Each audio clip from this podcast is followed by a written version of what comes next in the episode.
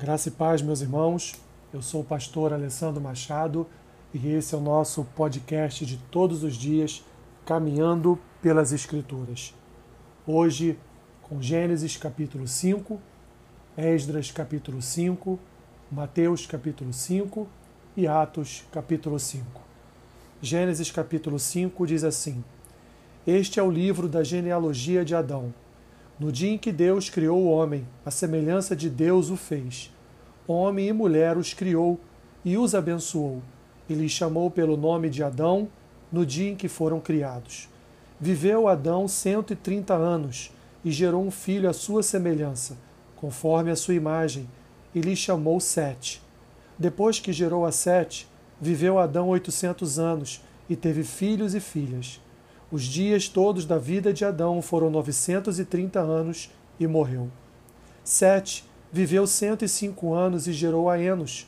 Depois que gerou a Enos, viveu Sete 807 anos e teve filhos e filhas. Todos os dias de Sete foram 912 anos e morreu.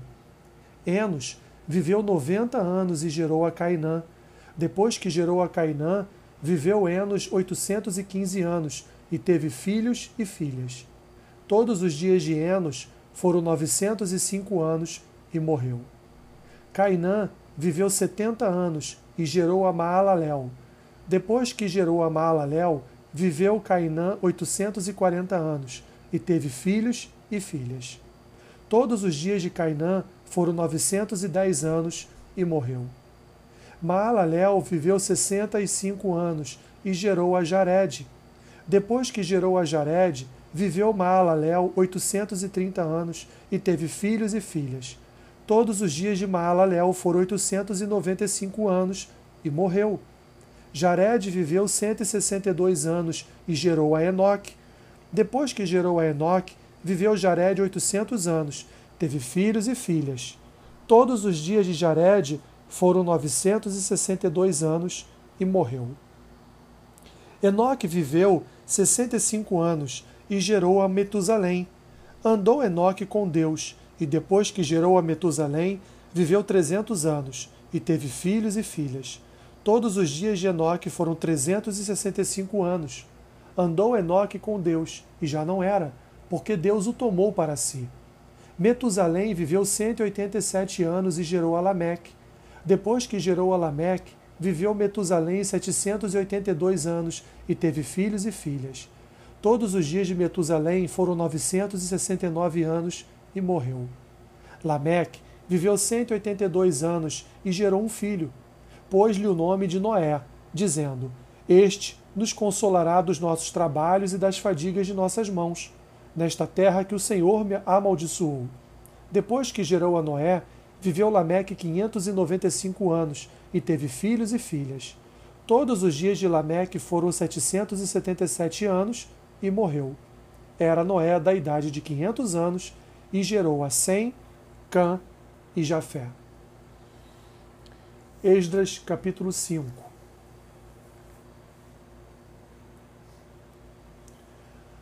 Ora, os profetas Ageu e Zacarias, filho de Ido, profetizaram aos judeus que estavam em Judá e em Jerusalém, em nome do Deus de Israel, cujo espírito estava com eles.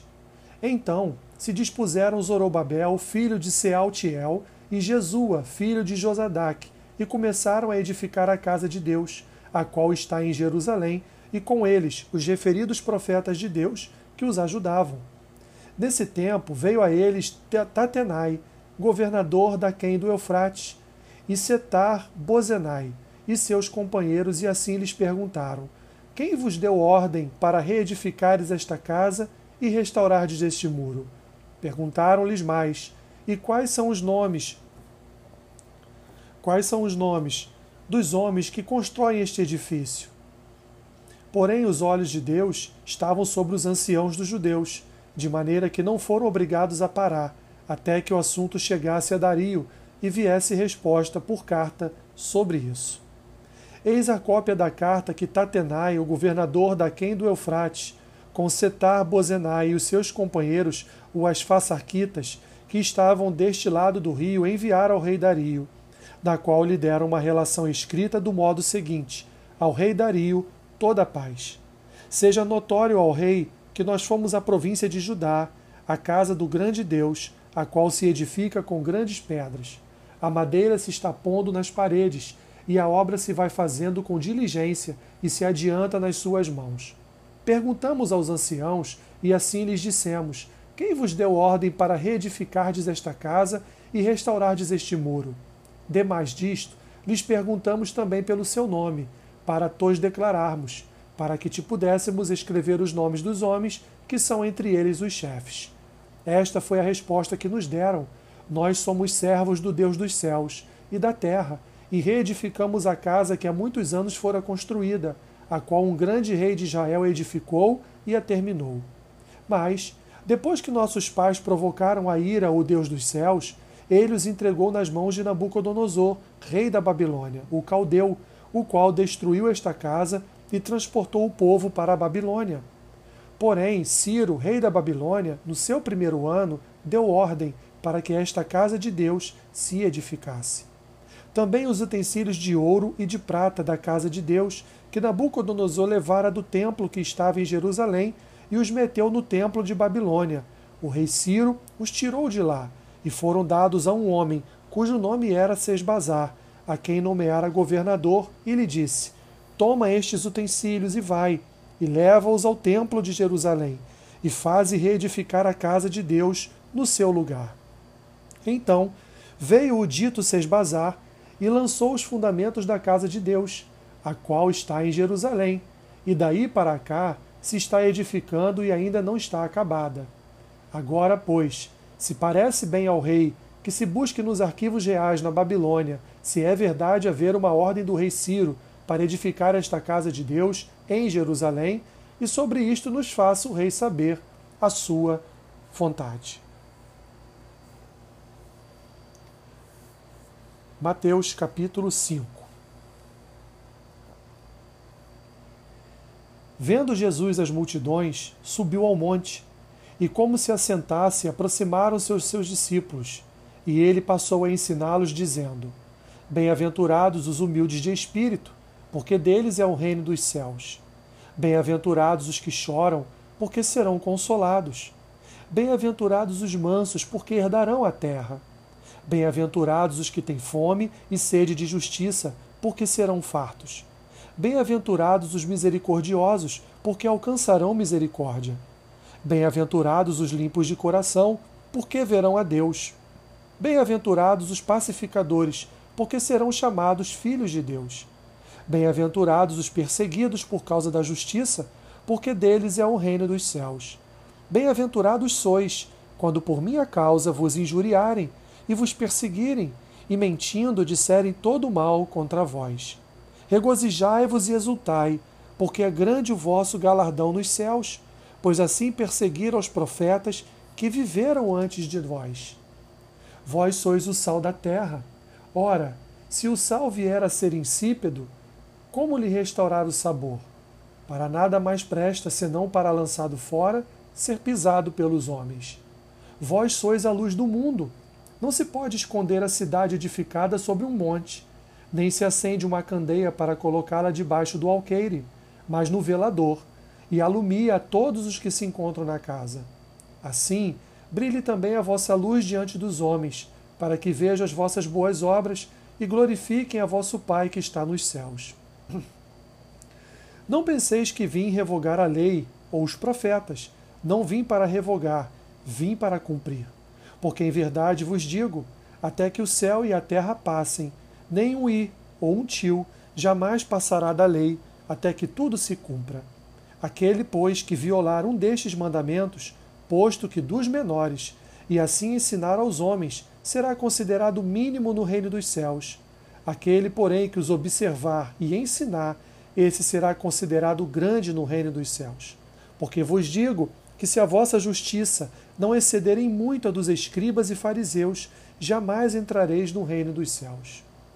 Ouvistes que foi dito aos antigos: Não matarás, e quem matar estará sujeito a julgamento. Eu, porém, vos digo que todo aquele que sem motivo se irá contra seu irmão estará sujeito a julgamento, e quem proferir um insulto a seu irmão estará sujeito a julgamento do tribunal, e quem lhe chamar tolo estará sujeito ao inferno de fogo. Se, pois, ao trazeres ao altar a tua oferta, ali te lembrares de que teu irmão tem alguma coisa contra ti, deixa perante o altar a tua oferta. Vai primeiro reconciliar-te com teu irmão, e então, voltando, faze a tua oferta. Entra em acordo sem demora com o teu adversário, enquanto estás com ele a caminho, para que o adversário não te entregue ao juiz, o juiz ao oficial de justiça, e sejas recolhido à prisão. Em verdade te digo que não sairás dali, enquanto não pagares o último centavo. Ouvistes que foi dito: Não adulterarás. Eu, porém, vos digo: qualquer que olhar para uma mulher com intenção impura no coração, já adulterou com ela. Se o teu olho direito te faz tropeçar, arranca-o e lança-o de ti, pois te convém que se perca um dos teus membros, e não seja todo o teu corpo lançado no inferno. E se a tua mão direita te faz tropeçar, corta e lança-a de ti, pois te convém que se perca um dos teus membros, e não vá todo o teu corpo para o inferno. Também foi dito: aquele que repudiar sua mulher, dê-lhe carta de divórcio. Eu, porém, vos digo: qualquer que repudiar sua mulher, exceto em caso de relações sexuais ilícitas, a expõe a tornar-se adúltera, e aquele que casar com a repudiada comete adultério. Também ouvistes que foi dito aos antigos: Não jurarás falso, mas cumprirás rigorosamente para com o Senhor os teus juramentos. Eu, porém, vos digo: de modo algum jureis, nem pelo céu, por ser o trono de Deus, nem pela terra, por ser estrado de seus pés, nem por Jerusalém, por ser cidade do grande rei. Nem jures pela tua cabeça, porque não podes tornar um cabelo branco ou preto. Seja, porém, a tua palavra sim, sim, não, não. O que disto passar vem do maligno. Ouvistes que foi dito: olho por olho, dente por dente. Eu, porém, vos digo: não resistais ao perverso, mas a qualquer que te ferir na face direita, volta-lhe também a outra. E ao que quer demandar contigo e tirar-te a túnica, deixa-lhe também a capa. Se alguém te obrigar a andar uma milha, vai com ele duas. Dá a quem te pede, e não voltes as costas ao que deseja que lhe emprestes. Ouvistes que foi dito: Amarás o teu próximo e odiarás o teu inimigo. Eu, porém, vos digo: Amai os vossos inimigos e orai pelos que vos perseguem, para que vos torneis filhos do vosso Pai Celeste, porque ele faz nascer o sol sobre maus e bons, e vir chuvas sobre justos e injustos. Porque se amardes os que vos amam, que recompensa tendes? Não fazem os publicanos também o mesmo? E se saudardes somente os vossos irmãos, que fazeis demais? Não fazem os gentios também o mesmo? Portanto, sede vós perfeitos, como perfeito é o vosso Pai celeste. Atos capítulo 5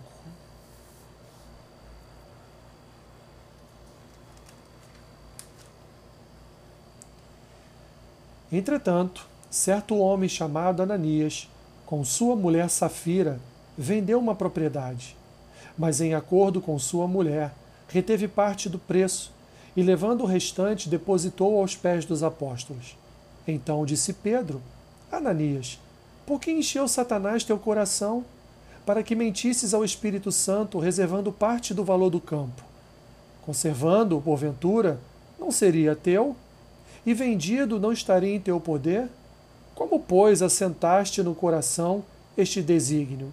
Não mentistes aos homens, mas a Deus.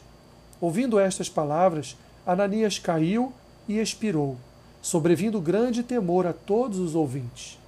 Levantando-se os moços, cobriram-lhe o corpo e, levando-o, o sepultaram. Quase três horas depois, entrou a mulher de Ananias, não sabendo o que ocorrera. Então Pedro, dirigindo-se a ela, perguntou-lhe: Dize-me, vendestes portanto aquela terra? Ela respondeu: Sim, portanto. Tornou-lhe Pedro: Por que entrastes em acordo para tentar o Espírito do Senhor. Eis aí a porta aos pés dos que sepultaram teu marido, e eles também te levarão. No mesmo instante, caiu ela aos pés de Pedro e expirou. Entrando os moços, acharam-no morta, e levando-a, sepultaram-na junto do marido. E sobreveio grande temor a toda a igreja e a todos quantos ouviram a notícia destes acontecimentos. Muitos sinais e prodígios eram feitos entre o povo pelas mãos dos apóstolos, e costumavam todos reunir-se de comum acordo no pórtico de Salomão. Mas dos restantes, ninguém ousava juntar-se a eles, porém o povo lhes tributava grande admiração. E crescia mais e mais a multidão de crentes, tanto homens como mulheres, agregados ao Senhor, a ponto de levarem os enfermos até pelas ruas e os colocarem sobre leitos e macas, para que ao passar Pedro, ao menos a sua sombra se projetasse em alguns deles. Afluía também muita gente das cidades vizinhas a Jerusalém, levando doentes e atormentados de espíritos imundos, e todos eram curados. Levantando-se, porém, o sumo sacerdote e todos os que estavam com ele, isto é, a seita dos saduceus, tomaram-se de inveja. Prenderam os apóstolos e os recolheram à prisão pública. Mas de noite, um anjo do Senhor abriu as portas do cárcere e, conduzindo-os para fora, lhes disse: Ide e apresentando-vos no templo, dizei ao povo todas as palavras desta vida. Tendo ouvido isto, logo ao romper do dia, entraram no templo e ensinavam. Chegando, porém, o sumo sacerdote e os que com ele estavam, convocaram o sinédrio e todo o senado dos filhos de Israel e mandaram buscá-los no cárcere. Mas os guardas, indo, não os acharam no cárcere, e tendo voltado, relataram, dizendo: Achamos o cárcere fechado com toda a segurança e as sentinelas nos seus postos junto às portas, mas, abrindo-as, a ninguém encontramos dentro. Quando o capitão do templo e os principais sacerdotes ouviram estas informações, ficaram perplexos a respeito deles e do que viria a ser isto. Nesse ínterim, alguém chegou e lhes comunicou: Eis que os homens que recolhestes no cárcere estão no templo ensinando o povo. Nisto, indo o capitão e os guardas, os trouxeram sem violência, porque temiam ser apedrejados pelo povo. Trouxeram-nos, apresentando-os ao sinédrio, e o sumo sacerdote interrogou-os, dizendo: Expressamente vos ordenamos que não ensinasses nesse nome. Contudo, encheste Jerusalém da vossa doutrina, e quereis lançar sobre nós o sangue desse homem. Então, Pedro e os demais apóstolos afirmaram: Antes importa obedecer a Deus do que aos homens. O Deus de nossos pais ressuscitou a Jesus, a quem vós matastes, pendurando-o no madeiro. Deus, porém, com a sua destra, o exaltou a príncipe e salvador, a fim de conceder a Israel arrependimento e a remissão de pecados. Ora, nós somos testemunhas destes fatos, e bem assim o Espírito Santo, que Deus outorgou aos que lhe obedecem. Eles, porém, ouvindo, se enfureceram e queriam matá-los. Mas levantando-se no sinédrio um fariseu chamado Gamaliel, mestre da lei, acatado por todo o povo, mandou retirar os homens por um pouco. E lhes disse: Israelitas, atentai bem no que ides fazer a estes homens, porque antes destes dias se levantou Teudas, insinuando ser ele alguma coisa, ao qual se agregaram cerca de quatrocentos homens, mas ele foi morto, e todos quantos lhe prestavam obediência se dispersaram e deram em nada. Depois desse, levantou-se Judas o Galileu, nos dias do recenseamento, e levou muitos consigo. Também este pereceu, e todos quantos lhe obedeciam foram dispersos.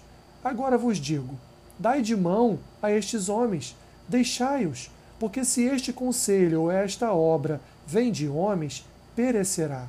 Mas se é de Deus, não podereis destruí-los, para que não sejais porventura achados lutando contra Deus. E concordaram com ele. Chamando os apóstolos, açoitaram-nos e, ordenando-lhes que não falassem o nome de Jesus, os soltaram. E eles se retiraram do sinédrio, regozijando-se por terem sido considerados dignos de sofrer afrontas por, por esse nome. E todos os dias, no templo e de casa em casa, não cessavam de ensinar e de pregar Jesus, o Cristo. Deus continue, meus irmãos, nos dando força e vigor para continuarmos essa leitura diária das Escrituras. Que Deus te abençoe rica e abundantemente. Amém.